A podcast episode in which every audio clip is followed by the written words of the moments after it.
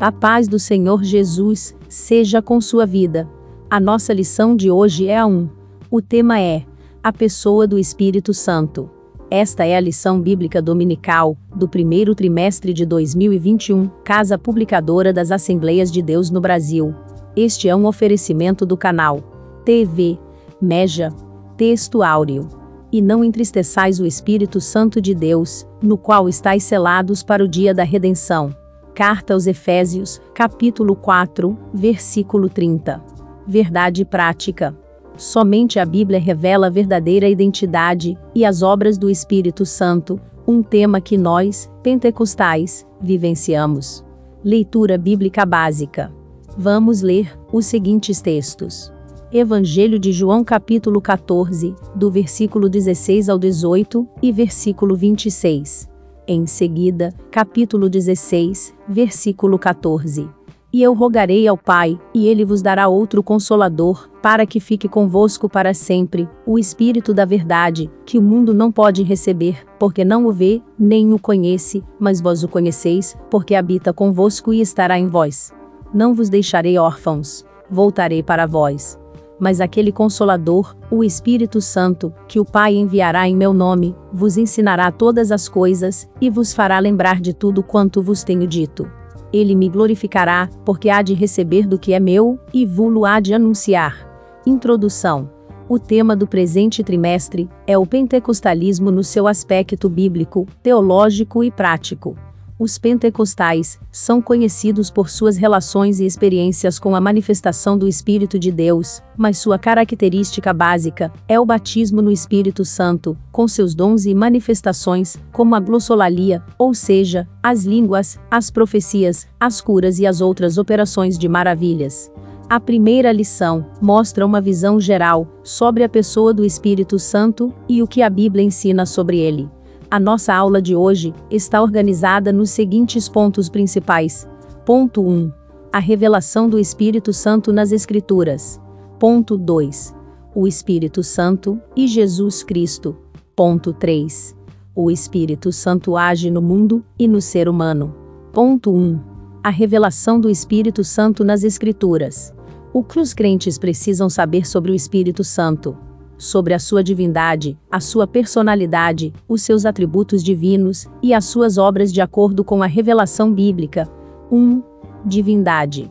A deidade absoluta do Espírito Santo é revelada nas Escrituras, e essa é a crença da Igreja ao longo dos séculos. Essa verdade está clara na fórmula batismal, quando o Espírito aparece como Deus igual ao Pai e ao Filho batizando-as, em nome do Pai, e do Filho, e do Espírito Santo. Evangelho de Mateus, capítulo 28, versículo 19. Não somente na fórmula trinitária, pois a Bíblia revela com clareza a divindade do Espírito, e mais. Não sabeis vós que sois o templo de Deus, e que o Espírito de Deus habita em vós. Primeira carta aos Coríntios, capítulo 3, versículo 16 o Espírito Santo, é chamado de Deus, pois o apóstolo usa alternadamente os nomes Deus e Espírito Santo. Isso porque o cristão é templo de Deus, conforme o Evangelho de João, capítulo 14, versículo 23. Assim, habita no crente o Deus Trino e Uno, o Pai, o Filho e o Espírito Santo. Como em Atos 5, versículos 3 e 4, Deus e o Espírito Santo são uma mesma deidade. 2. Personalidade. A personalidade do Espírito Santo é uma verdade bíblica. As Escrituras revelam os elementos constitutivos dessa personalidade, e os principais são o intelecto, a emoção e a vontade, entre os demais.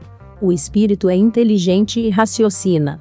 Você pode conferir isso em 1 Coríntios, capítulo 2, versículos 10 e 11, e Romanos 8, 27 o Espírito Santo, tem emoção e sensibilidade, pois ama e pode se entristecer e é volitivo, isto é, tem vontade própria. De acordo com Romanos 15, versículo 30 e Efésios 4, versículo 30. Ele não permitiu que Paulo com sua comitiva se dirigissem a Bitínia, em Atos 16, versículo 7. O Espírito Santo distribui os dons espirituais conforme a sua vontade mas um só, e o mesmo Espírito opera todas essas coisas, repartindo particularmente a cada um, como quer, ou distribuindo a cada um particularmente como lhe apraz. Conforme 1 Coríntios, capítulo 12, versículo 11. 3. Atributos divinos.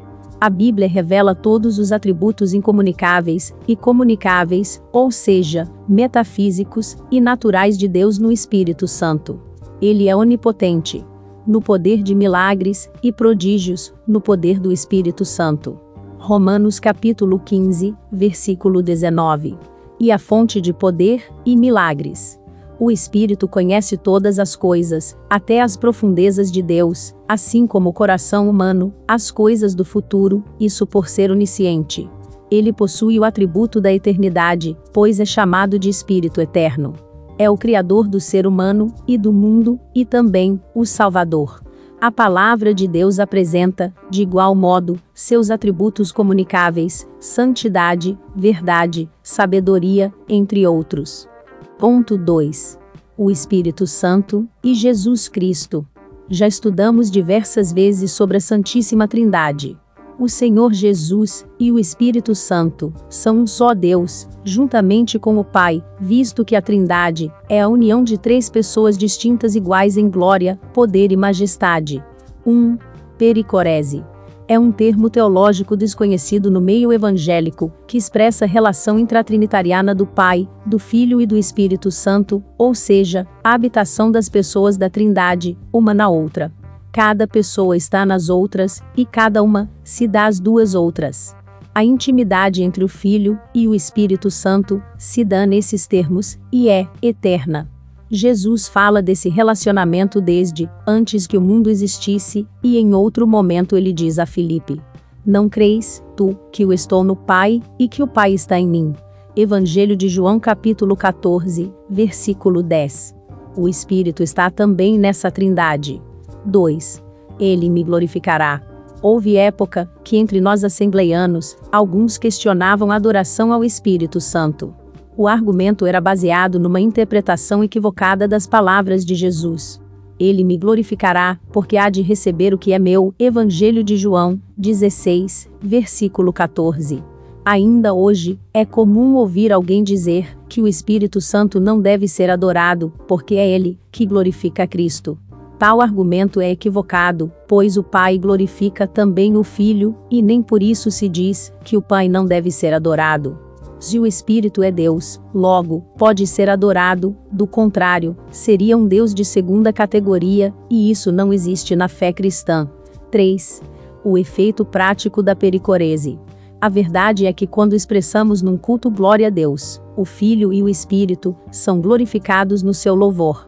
Da mesma maneira, quando damos glória a Jesus, o Pai e o Espírito Santo estão sendo também glorificados, e igualmente quando se glorifica o Espírito Santo, o Pai e o Filho são glorificados juntamente. De modo que a declaração do artigo de fé 27, do Credo de Atanásio, tanto a unidade na Trindade, como a Trindade na unidade, deve ser adorada, está fundamentada nas Escrituras tanto faz adorar a Jesus separadamente, ou a qualquer das outras pessoas da Trindade, como adorar a Trindade. 4. Consubstancial com o Filho. Consubstancial quer dizer, da mesma substância. O Senhor Jesus prometeu enviar o Consolador, e o identifica como Espírito Santo. Mas aquele Consolador, o Espírito Santo, que o Pai enviará em meu nome, o Filho é consubstancial com o Pai da mesma forma que o Espírito é consubstancial com o Filho. Jesus disse que o Pai vos dará outro consolador. A palavra outro, em grego, empregada nessa passagem, significa ser alguém da mesma natureza, da mesma espécie e da mesma qualidade. O Espírito Santo, portanto, é alguém como Jesus, da mesma substância, glória e poder. Ponto 3 o Espírito Santo age no mundo e no ser humano. A atuação do Espírito Santo não se restringe aos corações humanos, ele age sobre a criação inteira. Ele atua no mundo e na igreja. Sua ação é ampla na vida humana no passado, no presente e no futuro. 1. Um, no mundo. Sua atuação é visível ao começar pela criação e preservação do planeta Terra. E o Espírito de Deus se movia sobre a face das águas A ação dele não ficou somente na ordem cósmica do universo. Ele continua como mantenedor e preservador de todas as coisas criadas. Envias o teu espírito, e são criados, e assim renovas a face da terra. A atuação do espírito acontece também nas coisas naturais do dia a dia, e nem por isso deixa de ser uma ação milagrosa, como um acerto médico, num diagnóstico complicado, uma aprovação num concurso concorrido, uma promoção de cargo da empresa, entre outros. 2. No plano divino da salvação. Foi o Espírito Santo que conduziu a história da redenção humana por meio da nação escolhida de Israel e inspirou os profetas. Sua presença está em toda a história dos antigos hebreus, como os 70 anciãos auxiliares de Moisés e dos demais heróis de Israel como Otiniel, Gideão, Sansão, Davi, entre outros. O Espírito é a primeira pessoa com quem o pecador tem contato quando vem a Cristo, embora tal experiência não seja reconhecida ou identificada no início, pois é ele que nos leva a Cristo. 3. Na vida humana. O Novo Testamento registra o início da dispensação da plenitude do Espírito, e essa nova era começou com a descida do Espírito Santo no dia de Pentecostes. Essa descida foi para que ele ficasse conosco para sempre, foi promessa de Jesus para a dispensação da Igreja. Nos dias atuais, o Espírito continua atuando na vida dos crentes. Isso pode ser visto por meio do fruto do Espírito e das manifestações dos dons espirituais. Conclusão: as informações sobre o Espírito Santo são abundantes, procuramos apresentar um estudo conciso e compreensível. Os pontos principais da doutrina pentecostal são temas das lições que se seguem.